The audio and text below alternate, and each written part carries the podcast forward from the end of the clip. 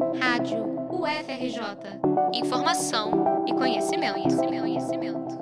Estão abertas as inscrições para a 12ª turma do curso de extensão Educação em Transtorno do Espectro Autista, o TEA. Online gratuito, o curso busca capacitar servidores públicos das esferas municipal, estadual e federal que estão envolvidos no atendimento a indivíduos com o transtorno. Oferecido pelo Instituto Tércio Pacite, a ideia é que, a partir da qualificação, os servidores possam promover a cidadania dos indivíduos, seja através da identificação das características, do atendimento ou das práticas adequadas junto a este público. De acordo com o projeto, o aumento do número de diagnóstico de pessoas portadoras do TEA amplia a necessidade de instrumentalização de servidores. Dentre as metas do curso estão a identificação de diferentes níveis de autismo, suas características e o desenvolvimento de habilidades para adequada conduta com este público. As inscrições ficam abertas até o dia 3 de março e o formulário de matrícula está disponível na legenda desta reportagem.